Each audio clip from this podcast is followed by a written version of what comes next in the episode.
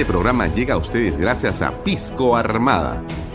Un pisco de uva quebranta de 44% de volumen y 5 años de guarda. Un verdadero deleite para el paladar más exigente. Cómprelo en bodegarras.com y recuerde, tomar bebidas alcohólicas en exceso es dañino.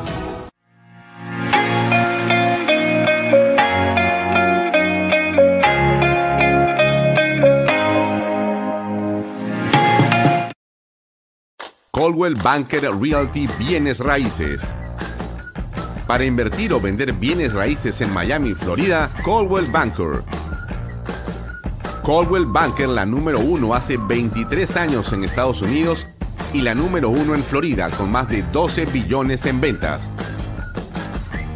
Comuníquese con Jimena Prele al WhatsApp 001-305-904-0631. Coldwell Banker Realty, bienes raíces.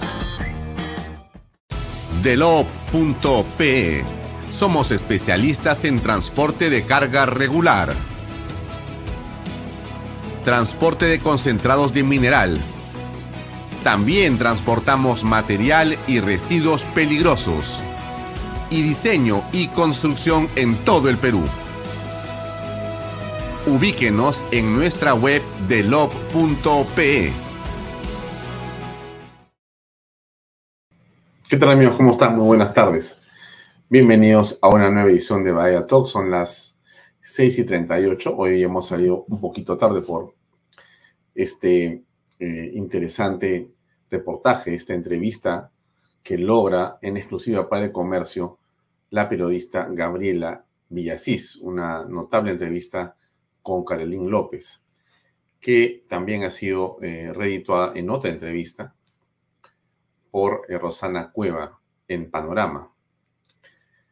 Y bueno, y todo esto, por cierto, tiene una enorme importancia para efectos de saber exactamente qué va a pasar y qué está pasando con el presidente de la República, con la manera como la transparencia debiera ser una bandera fundamental de cualquier institución pública y que lamentablemente a estas alturas más bien, más bien, más bien vemos como algo exactamente opuesto.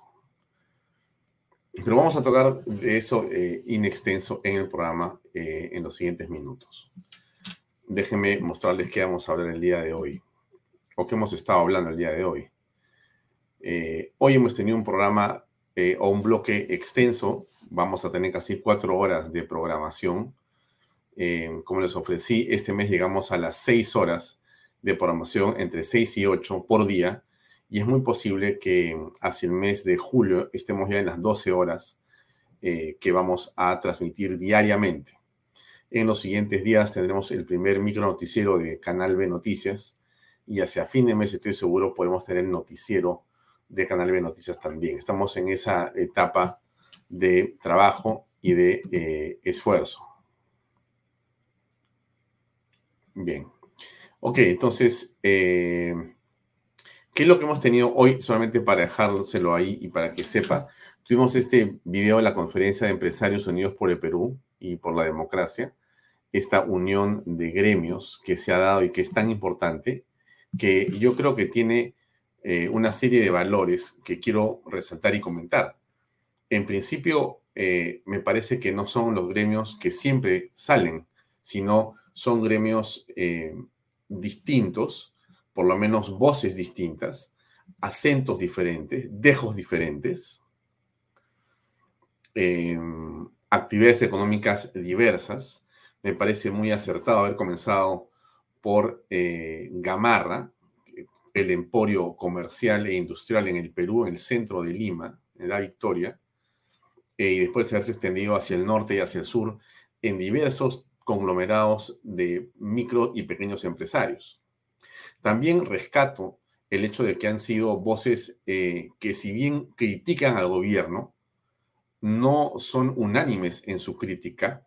Es decir, eh, mientras unas piden que el presidente dé un paso al costado, otras piden que el presidente cambie de gabinete para llegar a diciembre de 2026.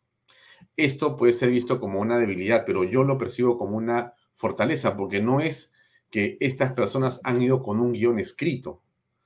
han ido, me parece, con una voluntad manifiesta, que es la de decir, la de mostrar y la de explicar que se sienten, como todos los pueblos nos sentimos, hartos de la falta de gobierno, de la falta de dirección, y que nos parece que con la forma como ellos, han planteado el tema, resulta ser, me parece, un conjunto eh, muy importante. Creo que el mensaje general, que es un mensaje político, eh, me parece que es eh, por, encima de todo a lo que hay que subrayar.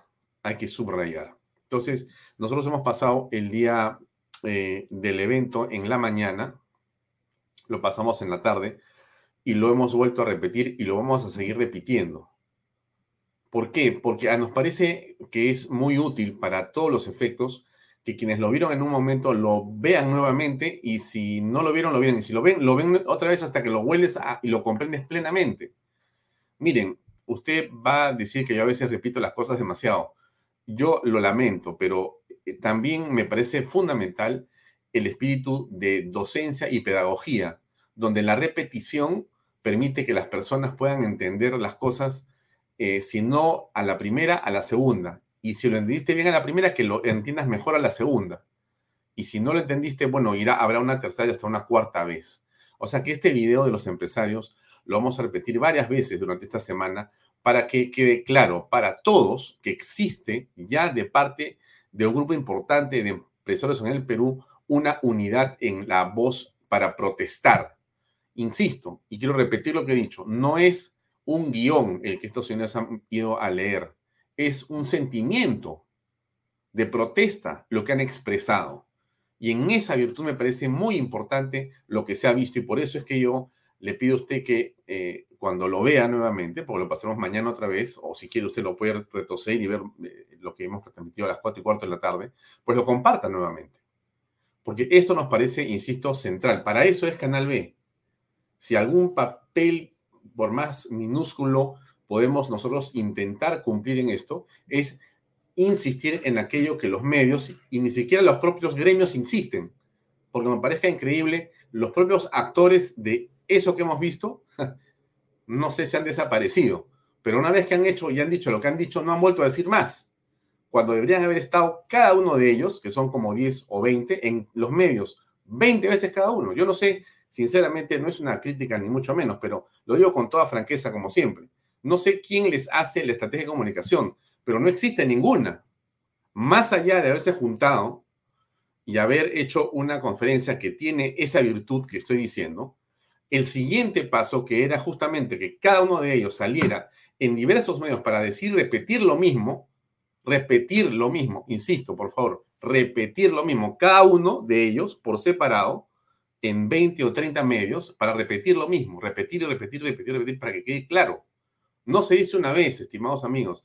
Ustedes se dan cuenta perfectamente, les quiero, quiero explicar este, punto, y disculpen que me extienda en este detalle, pero miren, en, este, en este momento en el mundo de las comunicaciones hay mucha información, hay mucho contenido.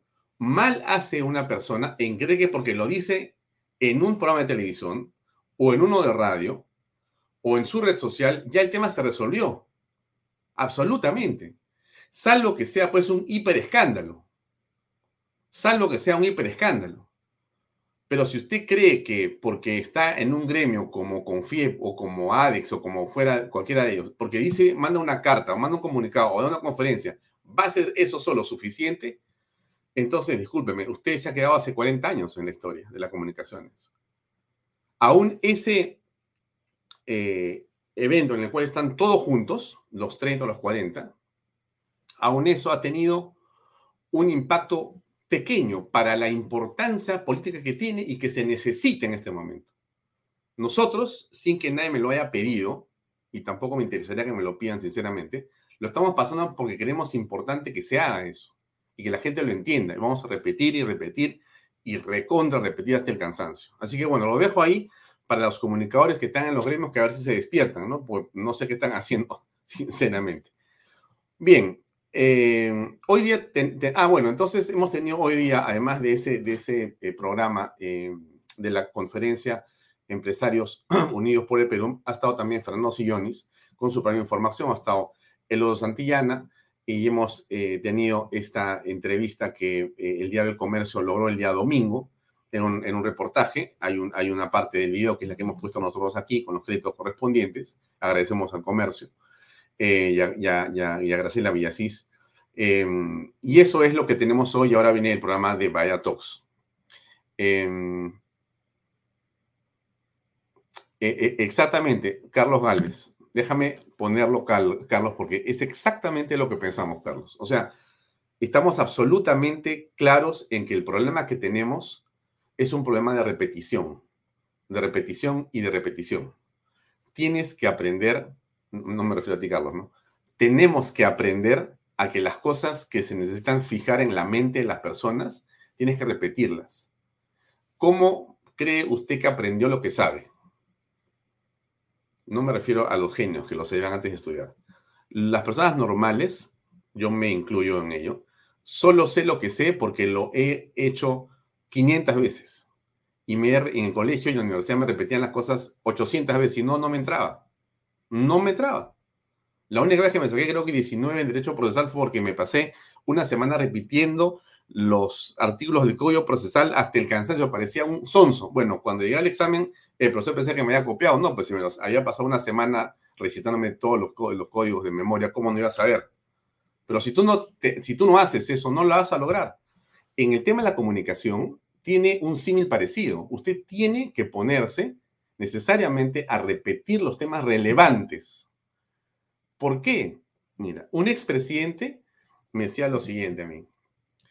Señor Baella, usted va a RPP y da una declaración. Usted creerá en la época que RPP era RPP, ¿no? Bueno, que con el perdón, la disculpa por respeto y el aprecio a mis amigos Delgado, pero las cosas como son. Entonces, eh, usted va a RPP y da una declaración en RP, en el programa de mayor rating. Si usted cree que porque lo dijo en esa radio que tiene en ese momento el mayor rating ya es suficiente, está equivocado completamente usted tiene que irse a la otra radio, y a la otra radio, y a la televisora 1, a la televisora 2, a la televisora 3, a la periódico 1, al 2, al 3, al 4. Irse a todos, a 8, a 10 o a 15, y va a repetir exactamente lo mismo. ¿Por qué? Ah? Porque es muy posible que cuando usted lo diga también por tercera o cuarta vez lo diga mejor, pero además de eso, es muy posible que quien lo escuchó la primera y lo entendió, lo entienda de otra manera la segunda, tercera o cuarta. O el que no lo entendió, le entendió recién. Entonces, hay que eh, perseverar en los medios en los cuales se trabaja, pero eso no se entiende. Yo realmente parezco un profesor hablando de esto, pero en fin, creo que es indispensable. Carlos, gracias por, por tu apunte, ¿no? Y gracias a los que están colocando en las redes sociales eh, comentarios sobre esto, pero finalmente estamos aquí para aprender entre todos, ¿no es cierto? Y todos tenemos experiencia, unos más, unos menos, en diferentes temas. Y por eso yo que he visto errores garrafales en la comunicación corporativa y en la comunicación política, esto es central. Esto es central. No puedes quedarte diciendo una sola cosa. Te vas a quedar tieso ahí. No funciona de esa manera. Bueno, y tenemos hoy día entonces como invitado eh, a eh, Oscar Valdés. Ustedes saben quién es Oscar Valdés, no tengo que presentarlo, porque Oscar ha sido, es un empresario eh, que radica y trabaja en Tacna, en el mundo de las harinas, los fideos, las pastas, entiendo. Y mm, él ha sido primer ministro, antes de haber sido ministro, antes fue ministro del Interior y fue primer ministro en el gobierno de Ollanta Humala, ¿correcto? Eh, y siempre eh, él está en, la conversación de análisis político y lo hemos llamado para que nos acompañe el día de hoy, dentro de unos 25 minutos, para poder conversar sobre lo que está pasando en el país, qué piensa él y cuáles son sus perspectivas en general. Bien, entonces, antes de pasar a, hablar de los temas estrictamente em, políticos, eh, déjenme mostrarles esto que pasó hoy, que realmente no he entendido bien qué ha ocurrido, pero en un parque de Surco, se ha producido un hecho extraño, no sé si la palabra es lamentable o, no, sí creo que estas alturas hay que decir claramente que es lamentable, pero un hecho extraño de un conductor que ha perdido el sentido de las cosas, me parece, ¿no? Y déjenme eh, ponerlo aquí un segundo, por favor. Está borracho. Creo que hay un poco de audio ahí. Pero el audio no es importante, lo que importa es lo que le estoy mostrando. Ay, ¿qué es ese weón?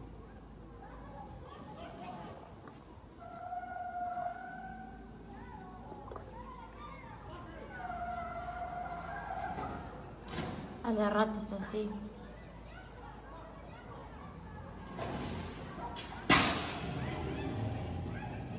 Bueno, esto es eh, un hecho. Voy a bajar el volumen porque el volumen creo que no es lo fundamental en este momento, pero es un hecho que ha ocurrido el día de hoy en un parque en Surco. Entiendo que se Girón Las Dalias. Es un grupo de policías, mejor dicho, es una persona que está en esa camioneta que ha perdido el control. Eh, no sé exactamente bajo qué circunstancias. El hecho es de que ha subido a las veredas, ha subido a los parques, se ha llevado árboles en el camino y un par de policías que estaban cerca eh, frente al peligro que esto significaba para los transeúntes y para todas las personas que estaban cerca han tratado de detener al vehículo como sea. Y este hombre ha continuado en ese, digamos, transcurrir tenebroso, llevándose árboles eh, y entrando de una manera bastante, bastante violenta, ¿no? Eh, los policías aparentemente han disparado a las llantas y finalmente han logrado este, detener al vehículo y a este señor que no sabemos qué fue lo que le ocurrió. No, no, no, no, yo no tengo idea a esta altura.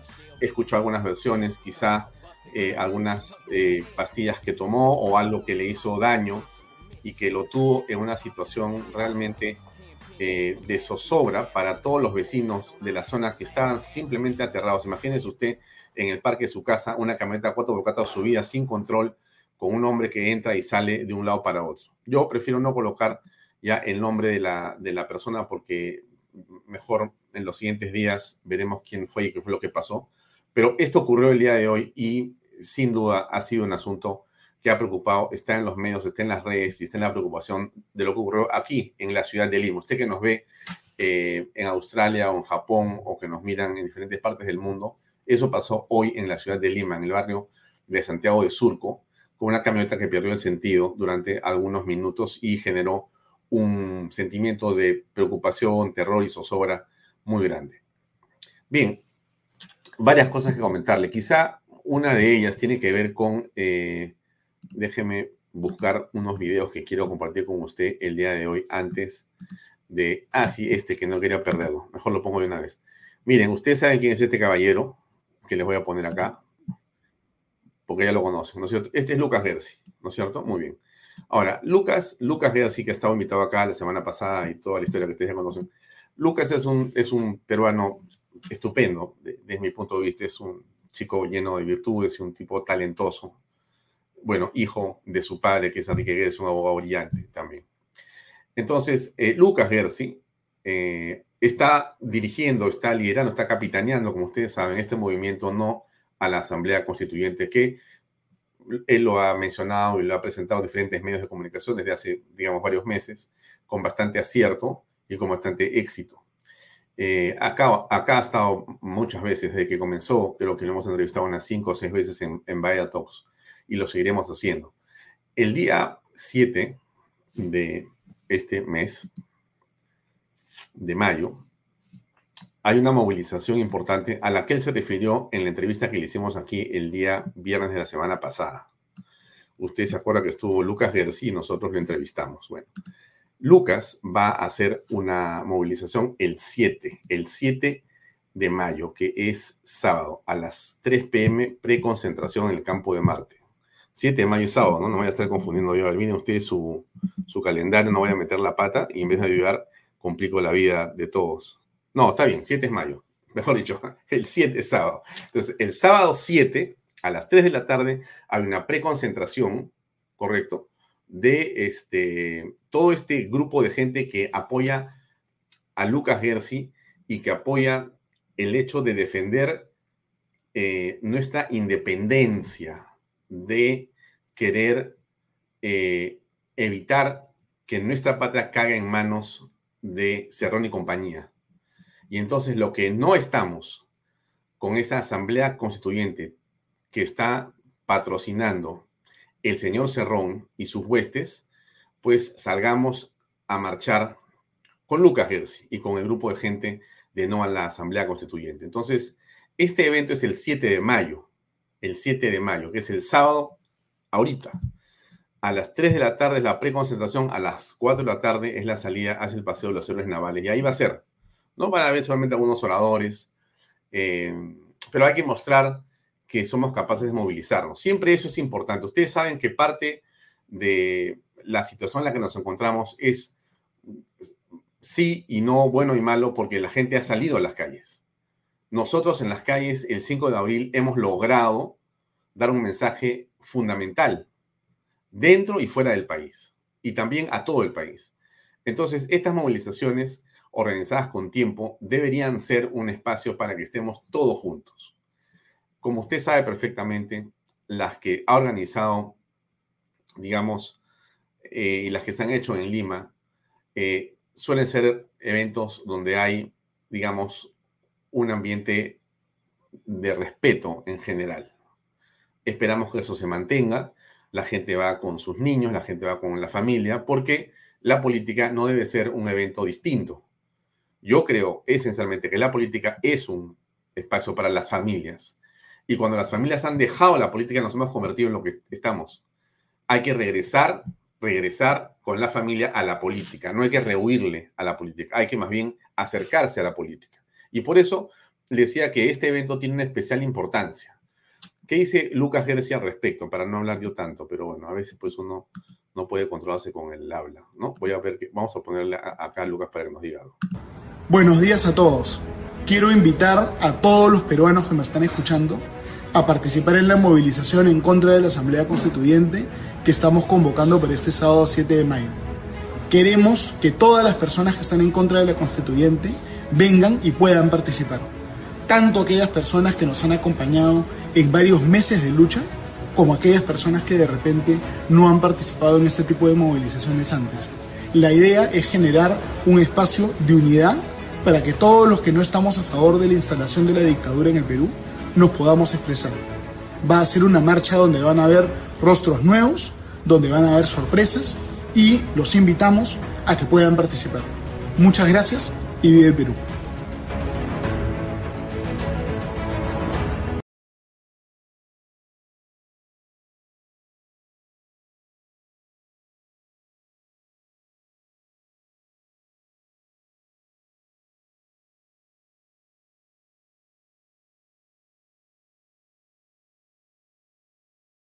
Micrófono. Ya, ya, disculpen. Este, había, había apagado mi micrófono. Ya, seguimos adelante. Ya, disculpen, apagué mi micrófono. Yo eh, siempre con respecto a lo nuevo, tengo mi reticencia, tengo mi visión más bien pausada y prudente de observación, porque más bien estoy del lado de Agustín Laje, en una charla estupenda que hizo Agustín donde decía el encantamiento de lo nuevo, que es un encantamiento perverso, de pensar siempre que todo lo nuevo, por el solo hecho de ser nuevo, es mejor que lo que se tenía, o es mejor per se, cuando sabemos que no es así siempre. Entonces, siempre alguien me dice, va a haber esto que es este, nuevo, ¿no? Eh, exactamente a qué se referirá, ¿no? Pero eso no es una discrepancia, no discrepancia, es una, digamos, un apunte a lo que dice eh, Lucas Gersi. Mucho más allá de eso, lo fundamental es acompañar a Lucas Gersi. Porque no es que acompañes a la persona, es que acompañas la idea es que acompañas el movimiento. Es que estás presente donde se necesita estar para mostrar unidad. Entonces, cuando a uno lo están eh, invitando, a mí no me han invitado, bueno, esto es, una eh, frase metafórica, cuando a uno lo están eh, invitando a un evento como este, uno tiene que ir, ¿no es cierto? ¿Por qué? Porque tienes que mostrar un mensaje de unidad. Entonces yo le pido a usted, en nombre de Lucas, porque me ha dicho apóyame y yo le he dicho te voy a apoyar en todo lo que pueda. Entonces uno tiene que ser consecuente cuando dice que va a ayudar a alguien. Así que estoy acá hablando en este programa y lo haré toda la semana para que la gente vaya a esta, a esta marcha. Vaya usted a las 4 de la tarde o a las 5 al Paseo de los Senadores entre Sheraton y el Palacio Justicia. Ahí es la historia. Vamos ahí a estar juntos un rato y a saludar, a estar con nuestras banderas, nuestra camiseta de Perú y estar todos unidos dando una muestra clara de cuál es la posición de la mayoría de peruanos, que no queremos una asamblea constituyente, pero que estamos dispuestos a salir cuantas veces sea necesario para defender el republicanismo y lo que hemos logrado como nación hasta ahora y aquí donde estamos. Bien. Dicho esto, acabé con lo de Lucas, me parece importante, quería, quería que no se me pase bajo ninguna circunstancia hoy decirles que hay que estar ahí. Em, miren, antes de hablar de Karelin y antes de hablar de, de, varias cosas que también son súper, súper importantes, eh, déjenme ponerles justamente hablando de la Constitución, ¿ya? Correcto, porque hay que insistir, insistir, insistir y, dar vueltas en torno a la Constitución. El Instituto Peruano de Economía, que es eh, una institución creada em, para estudiar, analizar, proponer, comunicar los temas relevantes de la economía nacional, ha creado un video. Si se debería o no cambiar la constitución del Perú, ¿no? Y aquí se los pongo yo para que ustedes lo puedan, lo puedan ver. A mí me parece que es súper importante y se los comparto con mucho aprecio. Dura creo que un par de minutos para que lo vean a cambiar la constitución política del Perú? Aquí algunos mitos y verdades. Necesitamos una nueva constitución para combatir la corrupción y el crimen. Según Datum, la mayoría de quienes quieren cambiar la constitución lo piden para imponer más sanciones a corruptos y delincuentes. Sin embargo, aunque suene bien, este tema no forma parte de la constitución, sino del Código Penal. El combate efectivo a la corrupción y la inseguridad demanda políticas de Estado sólidas, no cambios constitucionales. El país requiere una nueva constitución que garantice más derechos. Algunos piden que la nueva constitución incluya el derecho a la salud, a la educación, a la seguridad social, al trabajo y varios otros. La verdad es que estos y muchos más ya están ahí que en la realidad buena parte de la población no tenga acceso a estos o no se ofrezcan servicios de calidad, demuestra que simplemente alterar un texto no produce resultados. Se necesita mejor gestión pública para lograr cambios reales, no más derechos que se queden en el papel. El capítulo económico de la Constitución no funcionó y trajo desigualdad. El derecho a la propiedad, la libertad de iniciativa privada, el rol subsidiario del Estado, la independencia del Banco Central de Reserva, entre otras provisiones elementales de la Constitución, gatillaron la expansión de la economía y mejores empleos para millones de personas. Según cifras del INEI, en las últimas décadas el Perú logró una reducción de la pobreza sin precedentes, un gran ensanchamiento de la clase media y mejoras sostenidas en la igualdad de ingresos. Aún falta mucho, pero la ruta es la correcta. La Constitución tiene que garantizar mayor estabilidad política. Cierto, la Constitución actual sí requiere cambios para mejorar la representatividad política y la relación entre poderes del Estado. Se puede debatir alternativas como un Senado, distritos electorales más pequeños o un sistema de descentralización más efectivo. Pero todos estos cambios se pueden dar dentro de la misma Constitución, que tiene sus propias reglas de modificación. No hay necesidad de reemplazarla toda. La Constitución representa el núcleo del orden legal, político y económico del país. Encaremos cualquier debate sobre su modificación con mucha información y responsabilidad. Instituto Peruano de Economía a ver si ponemos ese video dentro de la programación de los bloques de Canal de todos los días, para que usted lo escuche, lo vea, lo vea, lo vea. No veo otra manera de que aprendamos las cosas, sinceramente. Gracias a alguien que me corrigió acá, Arturo García. Muchas gracias por estar atento. Efectivamente, no se dice les comparto, se dice comparto con ustedes. Son errores que uno comete sin querer queriendo. Pero bueno, gracias por la corrección. Bien, entonces, antes de seguir compartiendo con ustedes, em, les quiero mostrar otra cosa más. Esto que quizás lo han visto, pero igual lo comparto para comentarlo un segundo.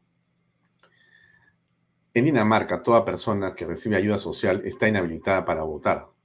Repito, ¿ah? En Dinamarca, toda persona que recibe ayuda social está inhabilitada para votar, no puede votar. De esta forma se evita que la ciudadanía se transforme en clientelismo político y que sean votantes cautivos. Compártelo para tratar de lograr lo mismo en el Perú. Miren, yo no sé si esto debería estar en un nivel de artículo constitucional, pero yo sí me pondría a trabajar intensamente en que esto sea así. ¿Cuánto bien le haríamos al país y a la democracia y a nuestras instituciones, a la política peruana, si este artículo o si este concepto se lograra incorporar y que se practique con claridad y que se exija toda persona que recibe ayuda social está inhabilitada para votar. De esta forma se evita que la ciudadanía se transforme en clientelismo político y que sean votantes cautivos. Es un punto para pensar, ¿no? ¿No creen ustedes? Ustedes que están atentos a lo que digo, ¿qué piensan de esto? ¿Cómo lo ven? Mm.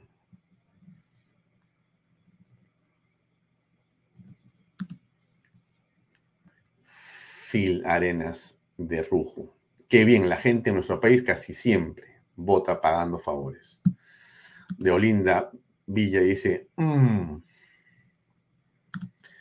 Dice, gente honrada, honesta, intachable, para que mañana más tarde no lo empapelen con denuncias. Bueno, ese es otro tema. Eh, ah, Charo, Charo Cáceres, ¿cómo estás? Rosario Cáceres, excelente regla en Dinamarca. Sí, yo también creo que es una excelente regla. Yo coincido contigo, Charo, efectivamente, la cosa va por ahí. Ok, esta es la imagen, eh, saco esto y después hablamos del tema otra vez, ¿ya? Pero les pongo otra cosa para avanzar en el programa. Esto es, este es más bien este Bruno Pacheco. Perdón, este es Bruno Pacheco. Ahora amenazas de muerte, del cual temo por mi vida y mi integridad, quiero dirigirme a las autoridades y al pueblo en general para decirle lo siguiente, que estoy dispuesto a ser colaborador con la justicia y contar la verdad en todos los casos que se me vinculan. Tengan la seguridad que si alguien es culpable o inocente, lo diré, pero eso será ante un juez o ante un fiscal. Creo además que un ser humano tiene su límite y yo llegué al mío. Es por eso que sin miedo a equivocarme, afirmo que no me temblará la mano en señalar culpables e inocentes, en el único compromiso que tengo por la defensa del pueblo del Perú. Gracias. Claro, yo creo como tú, AZAL, totalmente de acuerdo. Yo estoy convencido, es mi opinión, y coincido contigo, en que a Bruno Pacheco y a los sobrinos los tienen absolutamente custodiados, protegidos, guarecidos personas interesadas en que no hablen, porque si hablan, es el fin. En alguna parte de la ciudad de Lima hay un grupo especial que lo debe estar vigilando. No sé bajo qué condiciones. Tengo la impresión que les han dicho, si tú sales de acá y hablas, no te vamos a proteger. Más bien, donde estás, estás protegido por nosotros. Es lo que creo que les han dicho cuando en realidad, como todos sabemos, si ellos hablan, se van a salvar. Porque esto no da para más. Puede ser que sigamos en este compás de espera, pero se va a romper por el lado más eh, débil la pita y esto va a salir a la luz más temprano que tarde. Están negociando, voy a saber Dios, de qué tamaño las cosas para evitar que eh, el señor eh, Bruno Pacheco finalmente diga dónde están esos audios. Porque de hecho, nadie va a pensar que los tiene él consigo, ¿no? Esos audios los debe tener, me imagino yo, quien ustedes también, y también, y también, y también. O sea, hay varias copias que están ya circulando y deben estar guardadas esperando a que si algo pasa, se suelten. Y eso es lo único que, digamos, permite eh, imaginar que está vivo. Pero el asunto es de una absoluta gravedad para el presidente de la República, que parece inconcebible que a estas alturas, se me sigue colando esta imagen, a estas alturas, digamos, continúen en el poder. Y me parece de una rareza, por decirlo menos, que no se pueda, a través del fiscal de la nación, eh, reiniciar la investigación que corresponde. Investigación, ¿ah? nadie dice que lo metan preso al presidente todavía, pero sí debería haber una investigación que debería de continuar o debería abrirse. ¿Por qué el presidente no puede ser investigado? ¿Por qué? No hay ninguna razón. Pero es así, así como estamos en este momento en el país y eso es realmente lamentable. Ahora, ¿qué cosa fue lo que dijo Carlín el fin de semana? Ustedes han escuchado en, extenso la entrevista que hemos puesto antes aquí en, en Canal B, pero esto me parecía que era central y tiene que ver con la entrevista que le hizo. Es un pedacito, un par de minutos que le di, que le hizo Rosana Cueva a la señora Carolín López, en panorama. Yo me voy, ¿qué, ¿qué, va a pasar conmigo si yo ahorita renuncio? ¿Qué va a pasar si el Congreso? Y ahí una de las cosas que también el señor muy ligero lo dijo es, no me preocupe el Congreso porque yo lo cierro y punto. ¿Así le dijo? Una, por supuesto, también lo dijo. Lo cierro y punto. Querían por todos lados darle la tranquilidad que no iba a pasar nada, como veo hasta el día de hoy, que no pasa nada. Claro, ahora, a ver, varias cosas, ¿no? Pero quizá la más, digamos, eh, de cuidado es la siguiente, ¿no?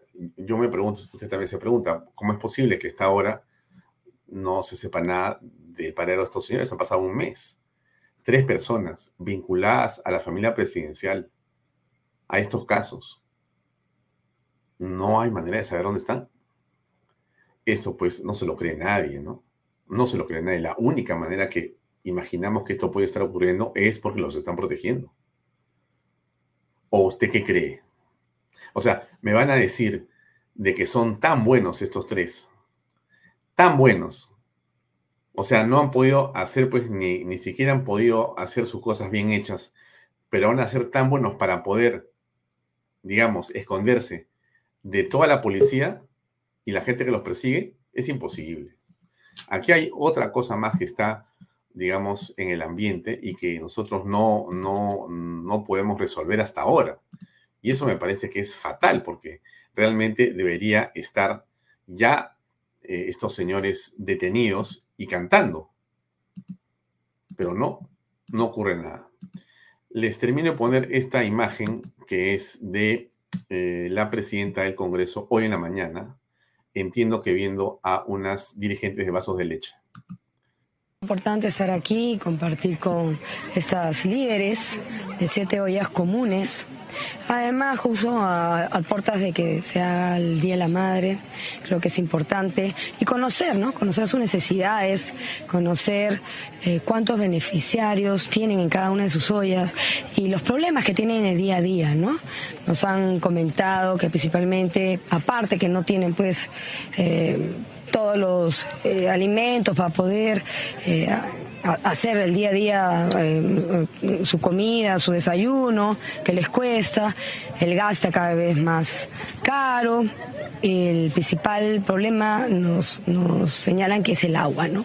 Que les cuesta también, acá no llega el agua, no tienen, entonces tienen que comprar agua lógico para poder hacer sus alimentos y sus comidas diarias. ¿no? hemos ah, hablado con ellos, vamos a tratar de interceder ¿no? con, este tema, con CEDAPAL, Ministerio de Vivienda, con las autoridades competentes para que puedan llegar acá. ¿no? Otro de los pedidos, eh, Presidenta, es que se reglamente precisamente lo más pronto posible la ley de vías comunes que las va a beneficiar. Bueno, sí, claro, esa es la idea. Eh, yo espero y exhorto al Poder Ejecutivo para que lo haga cuanto antes y pueda entrar en vigencia esta ley, porque sin reglamento de nada sirve que hayamos aprobado rápidamente esta ley porque no entra en vigencia. Y espero que así sea. De otra parte, Presidenta, la lobista y aspirante a colaborador eficaz Karelín López asegura haber escuchado de boca del propio presidente de la República, eh, digamos, su disposición a cerrar el Congreso. ¿Cómo toma usted esta, esta afirmación que se ha dado en una entrevista dominical? Bueno, lamentable, ¿no? Escuchar eso, eh, pero mm, esperemos que no sea así. Esperemos que el presidente se comporte como un demócrata, como debe ser, ya que él ha sido elegido en democracia y él también eh, ha dicho muchas veces que respeta la Constitución, así que mm, esperemos que cumpla con su promesa. Esperemos todos que cumpla con su promesa. Vamos a conversar con eh, Oscar Valdés, que está ya conectado con nosotros. La inflación anual en el país es la más alta de los últimos 10 años. Hoy día, el Día del Comercio pone un tremendo titular en portada que a todos nos preocupa. Si usted tiene, bueno, 30 años o menos, quizá no haya vivido, o de hecho no ha vivido lo que es la inflación y menos la hiperinflación. Pero los que hemos pasado los 50, sin duda recordamos lo que han sido las hiperinflaciones y lo devastador que puede ser para la economía de todos una inflación que se desboca Mañana vamos a estar acá reunidos con Carlos Adriancén. Ustedes saben que es economista, él es decano de la Facultad de Economía de una universidad muy importante y va a conversar con nosotros en torno justamente a lo que significa la hiperinflación y el retiro del IGB de los alimentos básicos. ¿Qué significa eso? ¿Qué está pasando con la economía? Pero hoy hemos querido invitar a Óscar Valdés para que nos dé más bien la perspectiva política de esta y otras cosas. Vamos a conversar con el que ya está conectado con nosotros. Ojar, ¿cómo estás? Muy buenas noches. ¿Cómo te va? buenas noches, Alfonso. Gracias por acompañarnos. La pregunta inicial es, ¿cómo ves la situación política en este momento?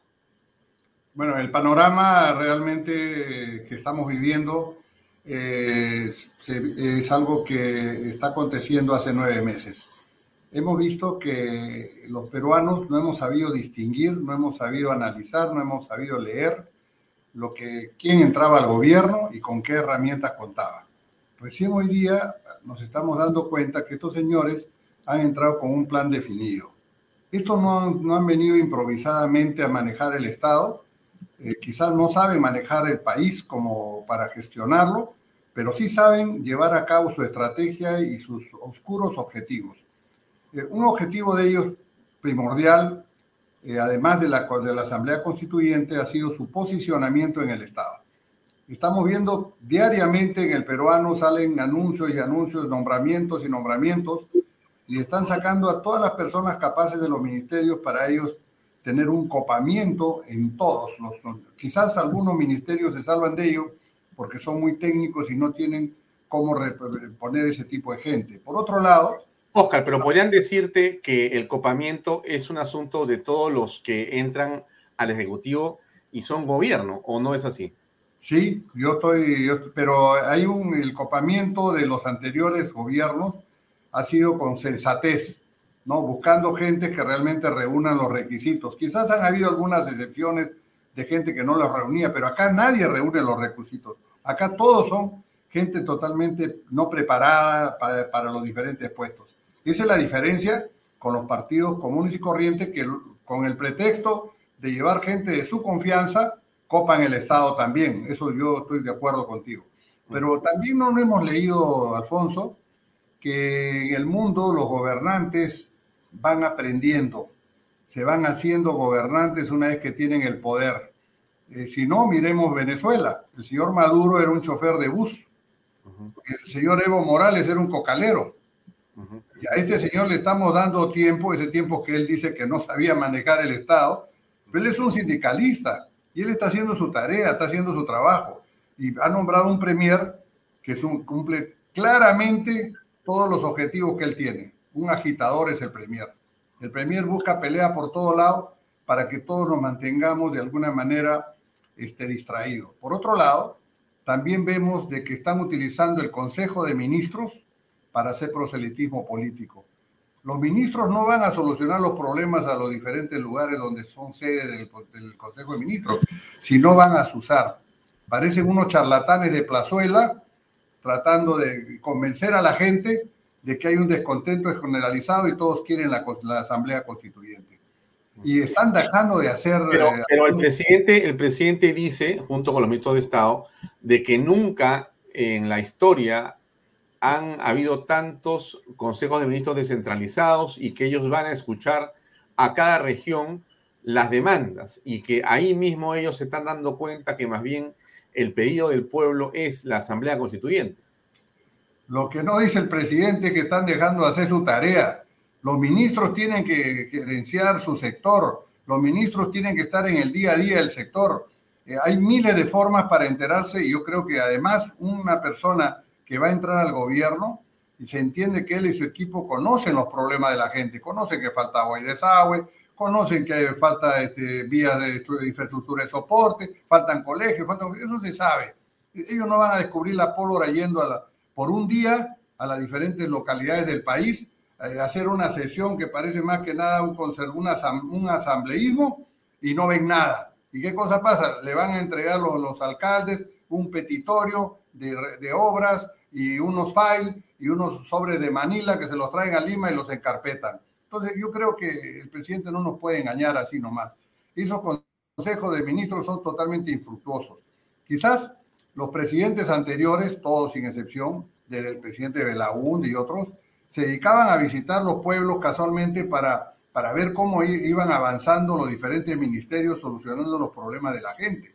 Por ejemplo, el Ministerio de Vivienda, si estaba solucionando el problema de agua, el desagüe, ¿no? la vivienda, el Ministerio de Agricultura, si estaba apoyando. Entonces, esa es la tarea del mandatario, es el gran coordinador.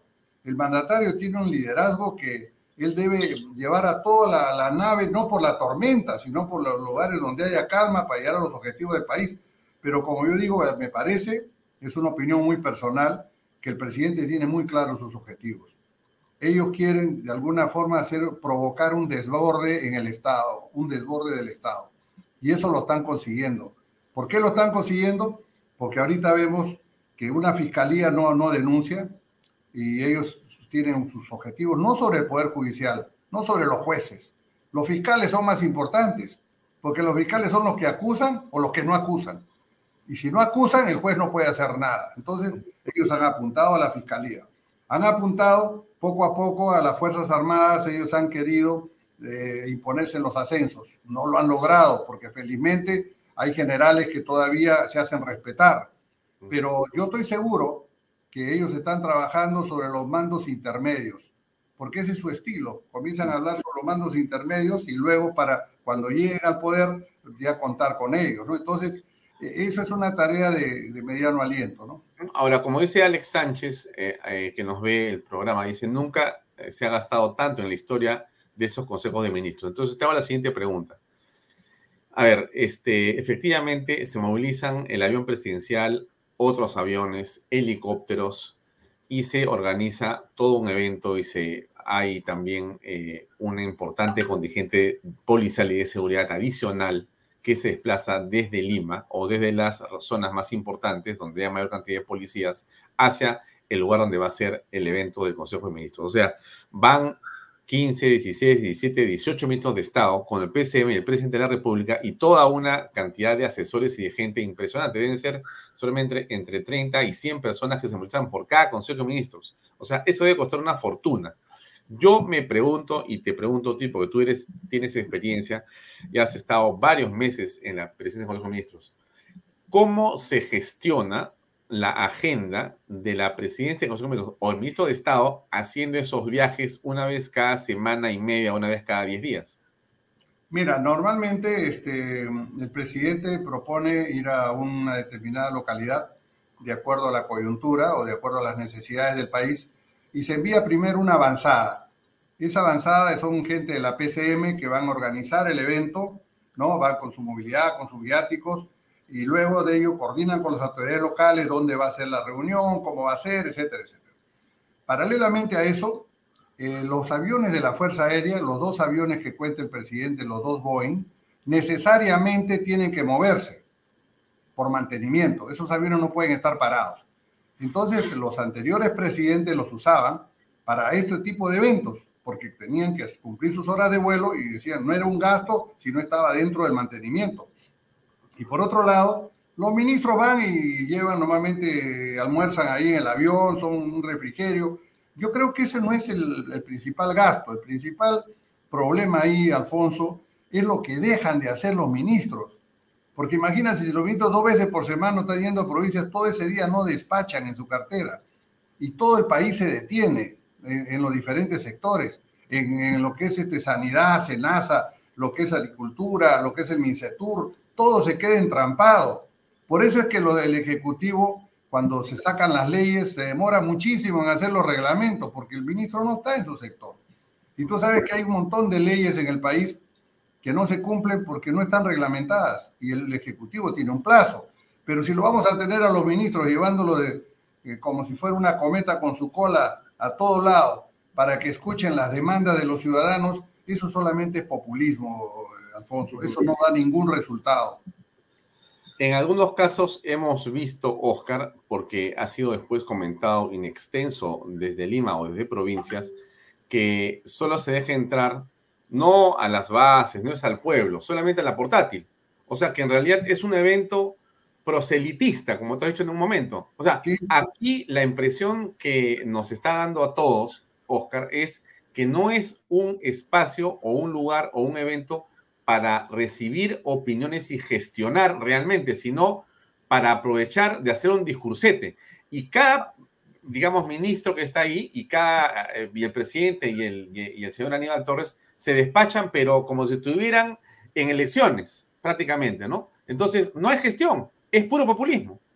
Es tremendamente, yo por eso te decía, son charlatanes de plazuela, que van ahí a tratar de elevar las masas y a con quién contando con el aplauso de su portátil que la tienen ahí colocada, porque bueno fuera que el presidente dejara entrar en el coliseo pues a todos los dirigentes, ¿no? Y que entre el pueblo que realmente él dice representar y que le presenten su opinión, pero eso no sirve, esos asambleísmos no funcionan. Mira, en la, eh, otros gobiernos optaron, es igual que los gores, los gores que hacen acá en, Lima, son puro título, puro cartel, puro letrero, ¿no? Y a los, a los gobernadores regionales le dan dos, tres minutos, diez minutos y comienzan a intercambiar papeles y no sirven para nada. Otros gobiernos citaban, hacían un gore ejecutivo por cada región, invitaban a la región, le decían cuáles son tus problemas le ponían todos los ministros y se discutía en una mesa todos los problemas de tal región.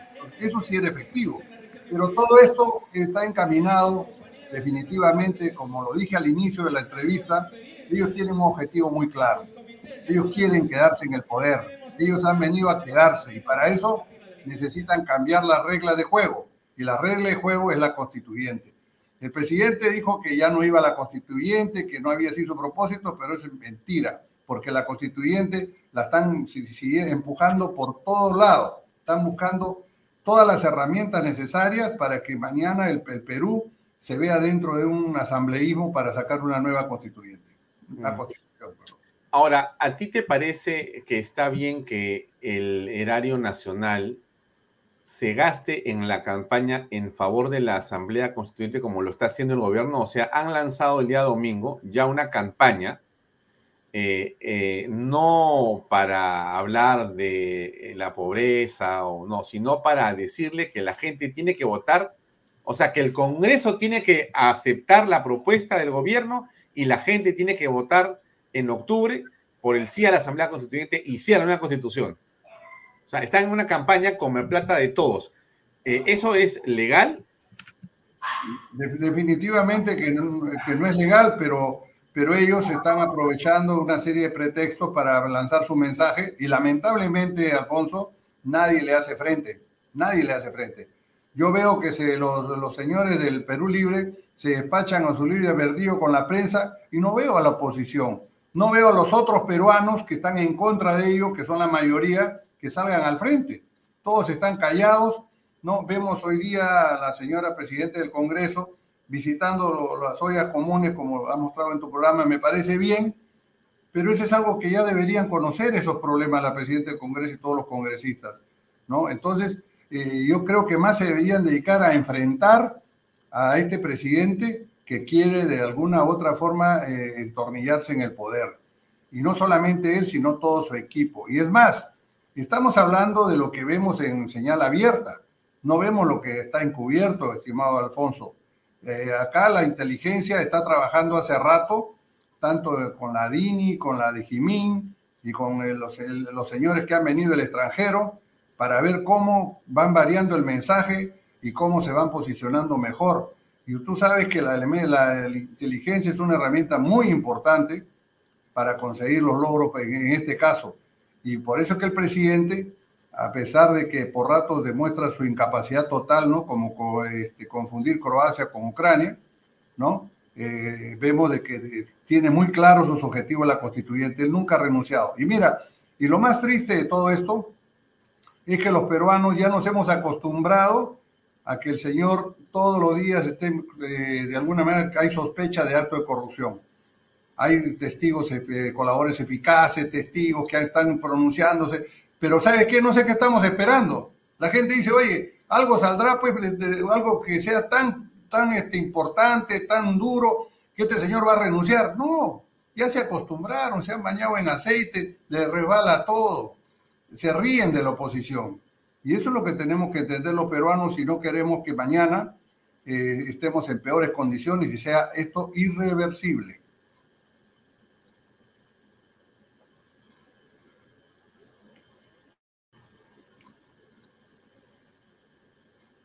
No te estoy escuchando, no te estoy copiando. Este.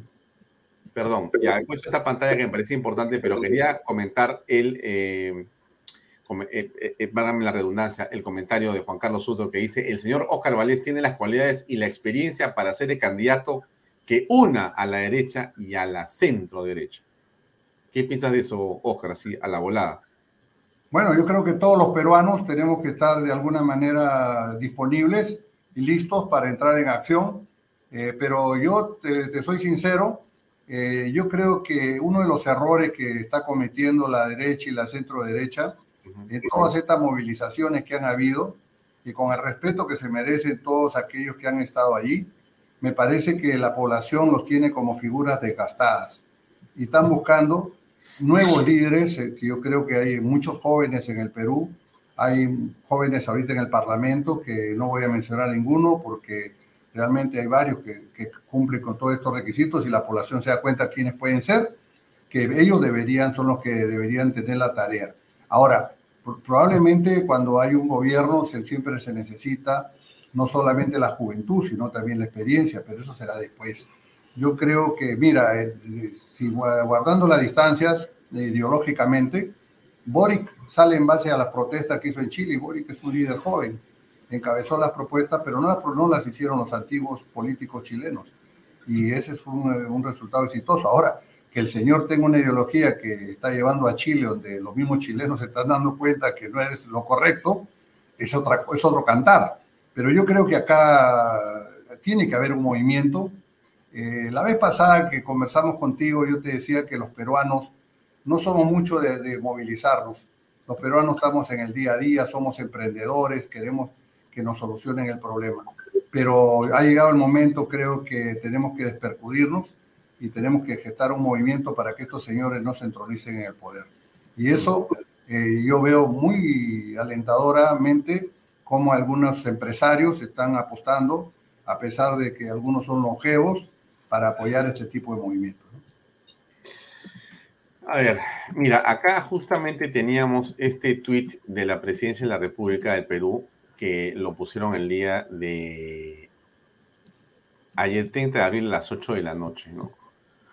Con el referéndum del sí o no podemos elegir una asamblea constituyente participativa, plurinacional y con paridad de género, además de los partidos políticos la nueva constitución estará a cargo por primera vez de asambleístas independientes, indígenas y afroperuanos. Y ahí te ponen 4% para los afroperuanos, 26% para los representantes de pueblos indígenas, 30% para candidatos independientes, 40% para representantes de partidos políticos y 130 asambleístas paridad y alternancia. ¿Qué te parece eso? Lo que falta ahí que pongan es que todos esos van a ser elegidos por ellos, ¿no?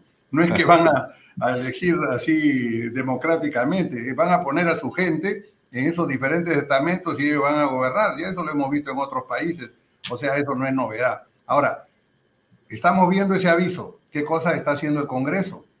El Congreso está esperando que se ejecute el plan B y se vayan a su casa. Ellos no se dan cuenta que ese es el siguiente, siguiente paso. ¿no? Primero, oye, me aprueba lo de la constituyente. ¿Qué te parece? ¿El Congreso lo sientes adormecido? ¿Dormido? ¿Lo sientes al Congreso adormecido, dormido o en qué posición? Mira, yo creo que en el Congreso hay figuras muy buenas, pero son las excepciones y son muy pocos, lamentablemente. Porque también hay que decirlo, todo el mundo se le tira al Congreso como si el Congreso todo fuera malo. No, en el Congreso hay figuras muy buenas gente que quiere al Perú, gente que muy capacitada, pero lamentablemente no son la mayoría, lo repito. Entonces, lo que está sucediendo es que ahorita ese Congreso eh, prácticamente ya ha sido, yo llamaría entre comillas, de alguna forma comprado, ¿no? Porque esos votos que no van a llegar a los 87 y el presidente está muy seguro de ello, muy seguro de ello, que no lo van a poder vacar, ¿no? Y mira todo lo que ha pasado, todos los días vemos esos escándalos que en otro gobierno ya hubiera caído el presidente, se le hubiera elegido renunciar.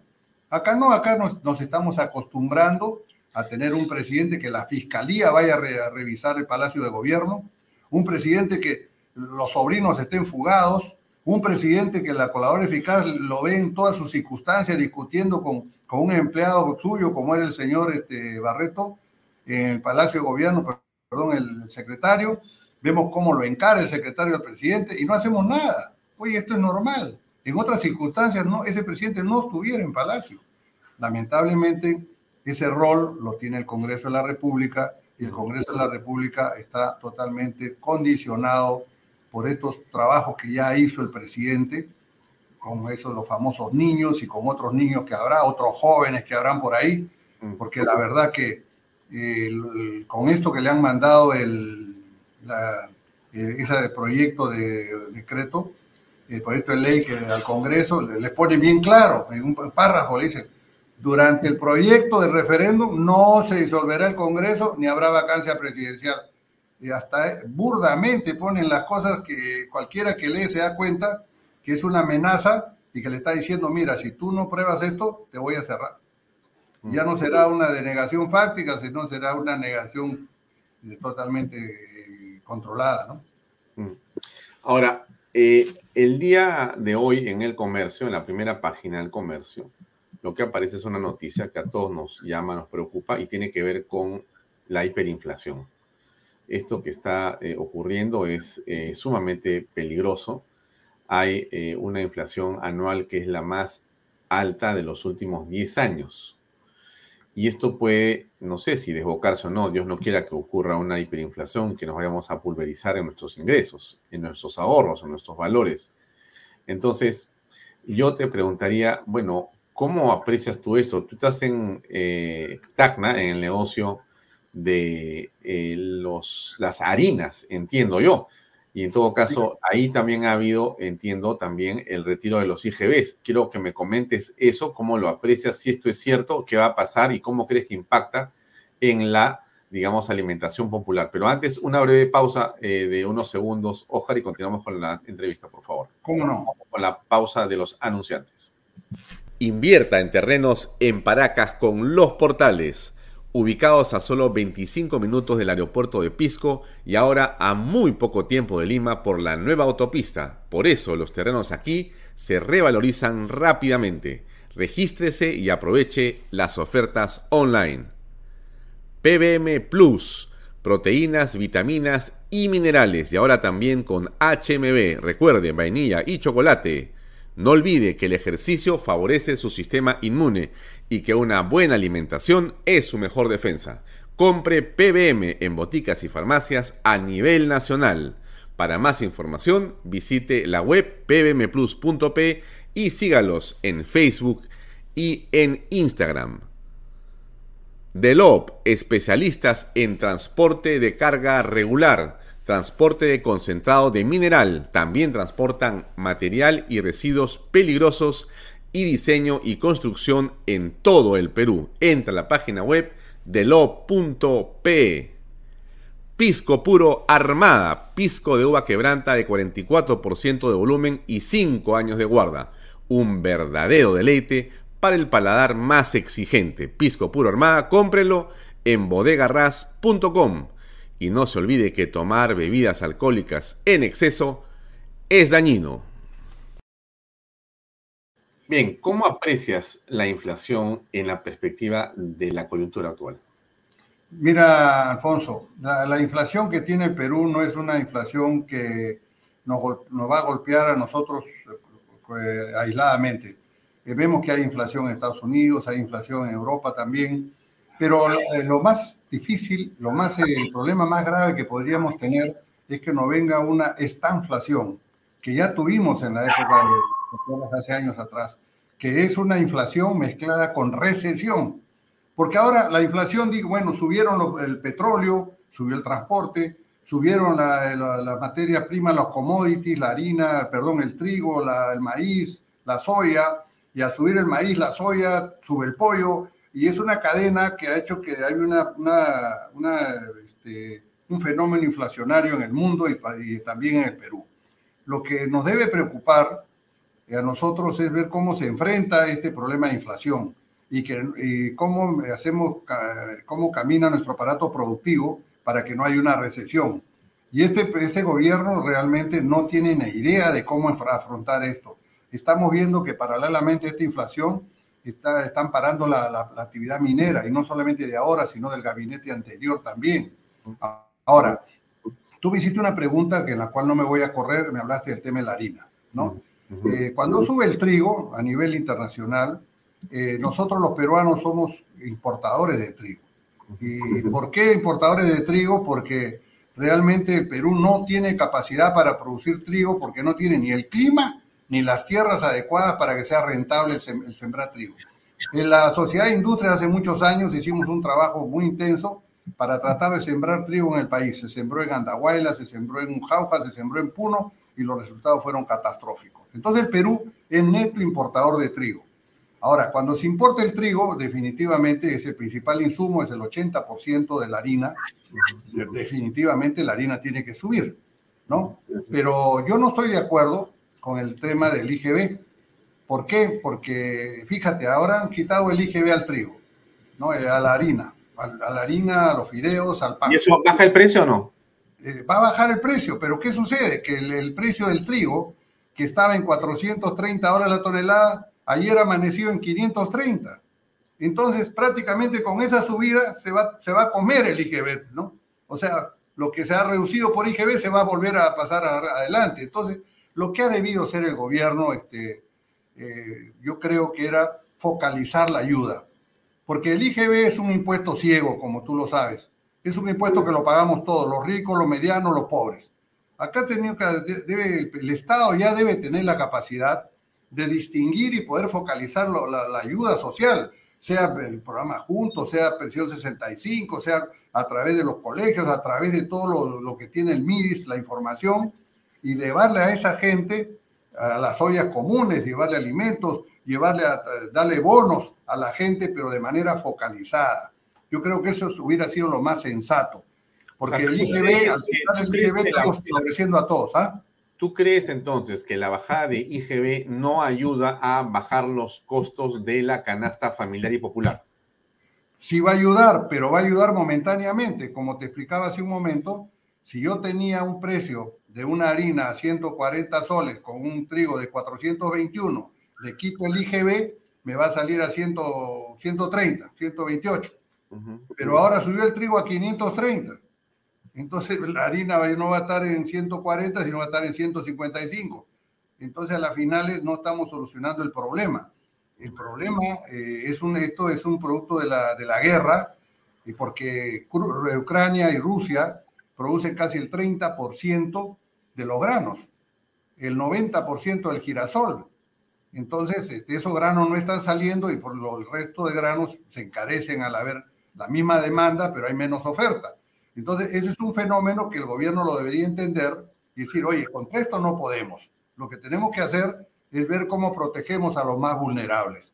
Tenemos data, esa data hay que usarla, pero no puedes tirar manotazo de agado o agarrar un guante de voz y, y pelear como ciegos, ¿no? Eso no es así. Los impuestos ciegos nunca han favorecido a los pobres. Los impuestos ciegos favorecen a todos, pero es un facilismo de los gobiernos. Es un facilismo nada más.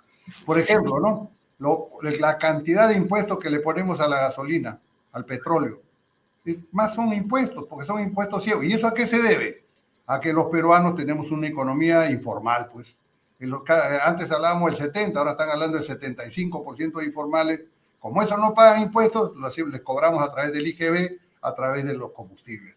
Entonces, eso también tiene que cambiar y para eso tenemos que tener un gobierno serio, ¿no? Ahora, eh, otro tema que preocupa muchísimo es que el Ministerio de Economía y Finanzas espera ahora el 0% de crecimiento e inversión privada para este año. En realidad eso eh, contrasta con lo que había como una expectativa de 3 a 5%, pero en realidad no va a haber inversión privada. O sea, definitivamente la gente y la empresa mediana o grande ha dicho cero inversión, vamos a esperar porque la cosa no está bien. Muchos inclusive prefieren repartir utilidades o hacer otra cosa con el dinero, pero no invertir. Eh, entonces, eh, ¿cómo ves esto y por qué crees que dé este fenómeno y cómo combatirlo? Bueno, eso es crucial y es importantísimo que, tener este, eh, esta información porque la empresa privada prácticamente es el 80% de la inversión nacional. Y si la empresa privada no invierte, no va a haber puesto de trabajo. Y, pero eso también eh, estamos viendo que si el presidente sigue anunciando constituyentes, sigue anunciando referéndum, no solamente va a ser cero, sino que los capitales ya se han ido y se seguirán yendo. Entonces, ¿cuál va a ser el siguiente paso? Burdamente van a decir, oye, ¿sabes qué? Cierra la puerta que nadie saque un dólar y vamos a llegar después a un corralito como el que hubo en Argentina. Todo eso se nos viene. Por eso es importante que ahora los peruanos tengamos que dar nuestra voz de protesta. ¿Cómo puede ser posible que mientras otros países están cuidando su minería, cuidando su minería, viendo que tengan todas las facilidades, que inviertan cada día más por los precios que tienen los minerales, un cobre de 4 dólares 50 a la libra, un oro que está casi en 2 mil dólares entonces, ¿cómo es posible que los peruanos estemos petardeando y permitiendo que no funcionen las bambas, que no funcione Cuajones? ¿Cómo es posible que no estemos tratando de ver la seguridad alimentaria del país con proyectos como Majes Iguas, como Chavimochic? ¿Por qué no hacemos eso? ¿Por qué no hacemos irrigaciones? Porque los peruanos estamos eh, eh, pensando que el presidente va a solucionar. Pero este señor no va a solucionar el problema, ni los ministros, porque no saben ni de dónde, en lo que se han metido no saben en qué se han metido. Ellos creen que tener el poder es solamente decir, ordenar y punto. No, el que lo nombren presidente y que le den un bastón no le da a él la capacidad para poder dirigir un país tan complejo, en circunstancias tan difíciles que ha habido la pandemia y ahora este tema de la guerra, ¿no? ¿Tú ves una tentación, Óscar, a que el gobierno quiera emplear el dinero del erario nacional para dirigirlo hacia las circunscripciones electorales que les interesan ganar, sobre todo en el sur del Perú? Mira, no es casual el nombramiento de todos los subprefectos y todos los prefectos que han nombrado. No es casual. Todos son de su ideología y todos tienen una tarea muy precisa de a dónde están caminando. Y lamentablemente el Estado, eh, con ministros que realmente están supeditados, yo no diría que son secretarios, solamente son ejecutantes de lo que el presidente ordena. Un secretario quizás puede decir, oye, le preparo la agenda al presidente. Esto no preparan nada. El presidente ordena y se hace. Estamos viendo cómo nombran a la, gente de los ministerios. Los ministros son prácticamente portapliegos para nombrar este personal. Y eso lo vemos acá rato en la prensa. Entonces esto no va a caminar. Creo que sin ser pesimistas, los peruanos tenemos que reaccionar y tenemos que decir, oye, hasta acá no más porque si esto continúa, ya no vamos a, no va, no a haber no retorno, ya es sin retorno. Y esto, lamentablemente, van a tirarse la plata del erario, eh, todas las obras. Eh, se han cuidado mucho en poner el ministro de Transportes, se han cuidado mucho en poner el ministro de Vivienda, donde hay mucha plata de por medio, y hemos visto los problemas que hay ahí. No son problemas sencillos, son problemas de millones. Las licitaciones no son de 2 millones, son de 300 millones, y eso hay, hay mucha tajada ahí. Y eso lo están haciendo a mansalva y sin tener en cuenta el reclamo ciudadano y el Congreso, lamentablemente, repito, no está haciendo nada. Mm, ahora, frente a eso, eh, la Asamblea Constituyente parece realmente una locura, eh, porque según todas las encuestas, ninguna región eh, considera que eso es una prioridad, ¿no? La encuesta que hace Ipsos señala que solamente el 7% de la población nacional piensa que la Asamblea Constituyente es prioritaria, cuando piensan más bien que eh, la inseguridad ciudadana, la generación de empleo eh, y otras cosas más son lo importante. Entonces, ¿cómo el gobierno eh, enfrenta esta situación Y en todo caso, ¿cómo es posible que nos estén vendiendo una realidad cuando es, otra la realidad? ¿Y cómo superamos esto? Tanto va el cántaro al, al agua que al final se rompe. Ellos están mañana, tarde y noche, todos los problemas del país se lo están echando a la constitución del, del, 93. Todo el día están repitiendo el, mismo estribillo. Y esto... Eh, ¿Crees que lo van a, van a convencer a la gente? Mira, a las finales los problemas van a comenzar a la gente porque va a haber un desborde popular. Espérate que la canasta familiar ya no pueda la gente comprar sus víveres porque por, por la inflación que hay, por la guerra que va a continuar, o que está, que está ahorita en, proceso y es difícil predecir cuándo va a terminar, esto se va, se va, la gente se va a empobrecer. Y cuando la gente no tenga para comprar sus alimentos, va a terminar echándole la culpa a la Constitución, porque todos los días le repiten lo mismo. Y eso va a hacer que haya un clamor y a la final la gente se va a, va a estar convencida de que cambiando la Constitución se solucionan todos sus problemas. Y eso lo están vendiendo mañana, tarde y noche. Y no, yo no veo un contrapeso de eso. Salvo la labor del amigo este, Lucas Gersi, el joven este que está haciendo una tarea muy importante de hacer el contrapeso, pero él está solo. Más o menos, sí. estamos tratando de ayudarlo. no, perdón, eh, yo creo de algo solo porque es la única figura que veo. Yo estoy seguro que detrás de él hay mucha gente que lo está apoyando, hay muchos peruanos bien intencionados que lo están apoyando, de acuerdo, pero no veo otras figuras que salgan a apoyarlo, ¿no? Bien, ahora, eh, justamente la pregunta que nos hace la gente ya para salir de la, de la entrevista y para terminar, mi estimado Oscar, ¿cuál es la solución? Bueno, la, solución eh, yo, veo de que va por dos lados. A ver. Una, eh, que la, población, todos los gremios y todas las instituciones deben presionar al Congreso. Los medios de comunicación, sobre todo, deben, deben cuestionar al Congreso tremendamente. Lamentablemente, y acá voy a tocar un tema espinoso, hay medios de comunicación que están haciendo su trabajo, muy bien hecho, pero hay otros que no. Hay otros que veo que donde más ve televisión la gente en la mañana, los noticieros, los medios más, más buscan noticias en la morgue y en las comisarías, porque todo es delincuencia. No hay, no hay cómo educar al pueblo, no hay, no hay entrevistas de, de nivel, no hay internacionales como hay en otros países vecinos. Entonces acá creo que importante es que los gremios trabajen, importante que los medios de comunicación hagan su tarea. Creo que ellos más que el Congreso podrían ah, llevar adelante una tarea para que desnudara a este gobierno en todas sus eh, eh, oscuras intenciones.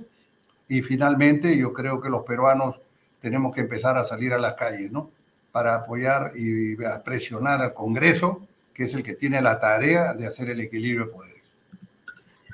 Muy bien, Oscar, te agradezco mucho por tu tiempo. Nos vemos en una oportunidad cercana pronto. Cuando estés por Lima, avísanos por favor para ver si podemos conversar. También Muchas gracias, este, Alfonso, por la invitación. Estás, estás en, en Tacnes, ¿correcto? No, ahora estoy, acabo de llegar a Lima ayer porque... Ah, has llegado recién. Ah, qué bueno, estás aquí en Lima. Ah, estoy ahorita en Lima. ¿Cuándo? Sí, me quedo hasta el día viernes, este, Alfonso. Ah, perfecto. Vamos a tener esa oportunidad de vernos. Te mando un gran abrazo. No, Alfonso, un placer. Gracias, gracias. por la invitación. Muchas gracias. Buenas noches. Buenas noches. Bien, amigos, era Óscar Valdés, ya ustedes han visto, es una opinión de un político, él ha sido presidente de los Ministros y nos da su visión eh, muy clara. Yo coincido en mucho en lo que ha dicho eh, Óscar Valdés esta noche en torno a lo que está pasando en el país. Falta sin duda que la oposición y en general que todas las fuerzas que no están con el lapicito se pongan de acuerdo, se pongan las pilas y vean o tengan una lectura diferente de lo que está ocurriendo en el país en este momento. Yo les pongo otra vez. Gracias a todos. Quiero invitar a todos los peruanos que me están escuchando a participar en la movilización en contra de la Asamblea Constituyente que estamos convocando para este sábado 7 de mayo. Queremos que todas las personas que están en contra de la Constituyente vengan y puedan participar tanto aquellas personas que nos han acompañado en varios meses de lucha, como aquellas personas que de repente no han participado en este tipo de movilizaciones antes. La idea es generar un espacio de unidad para que todos los que no estamos a favor de la instalación de la dictadura en el Perú nos podamos expresar. Va a ser una marcha donde van a haber rostros nuevos, donde van a haber sorpresas y los invitamos a que puedan participar. Muchas gracias y vive Perú. Los dejo, con esa imagen. Yo insisto, este, olvídense de la queja. Olvídense de la queja. No estamos para quejarnos, estamos para hacer. Hay que empujar este coche en la dirección que queremos los peruanos. Cada uno lo puede hacer desde donde se encuentra. Hay unos que podrán marchar, otros que puedan hacer redes sociales, otros que podrán hacer otra cosa, pero todos tienen que hacer lo que puedan. Hasta golpeando su cacerola a las 8 de la noche también se puede contribuir en este esfuerzo. Lo que no podemos es quedarnos mirando. Lo que no podemos es quedarnos quejándonos. Lo que no se puede es bajar los brazos. O sea, que te ganen luchando, pero que no te ganen porque te rendiste, de ninguna manera. Y además, no va a pasar. No va a pasar. Estoy seguro que más temprano de lo que muchas personas creen, estaremos con un gobierno distinto, un gobierno democrático de verdad, eficiente, eficaz, de centro y de repente hasta de centro derecha. Sería una maravilla, bueno, desde mi punto de vista. Pero en fin, en todo caso, que sea lo mejor para todos los peruanos. Los dejo ahí. Gracias por acompañarnos. Mañana estaremos con Carlos Adriancén, un economista también eh, muy eh, singular y muy importante para conversar en torno a lo que se puede hacer, lo que podría hacer el gobierno. Hay rumores inclusive que va a salir el ministro Graham, que es el ministro de Economía, en fin, tantas cosas que se escuchan. Vamos a seguir eh, pensando cómo salir de este tema y con ánimo, estimados amigos, ánimo, eso es lo más importante. Los buenos peruanos somos más, así es. Vamos a vencer, no hay duda, ni siquiera lo, duden, estimados amigos. Pónganse animosos, así que estamos contentos y felices. Hemos comenzado la semana con mucho éxito. Nos vemos mañana a las seis y media. Mañana hay un, bloque enorme de cosas interesantes. Acuérdense que mañana tenemos también enfoque de negocios de 8 a 9 con Jorge León Benavides. Y mañana tenemos también un programa que va a empezar temprano, más antes de las 6 de la tarde, por supuesto, con más cosas para poder compartir con ustedes. Gracias por acompañarnos. Mañana estamos a las seis y media en Punto en Media Talks. Y no deje de seguirnos en Canal B, el canal del Bicentenario. Vamos a ganar. Gracias. Buenas noches. Este programa llega a ustedes gracias a Pisco Armada un pisco de uva quebranta de 44% de volumen y 5 años de guarda. Un verdadero deleite para el paladar más exigente. Cómprelo en bodegarras.com y recuerde, tomar bebidas alcohólicas en exceso es dañino.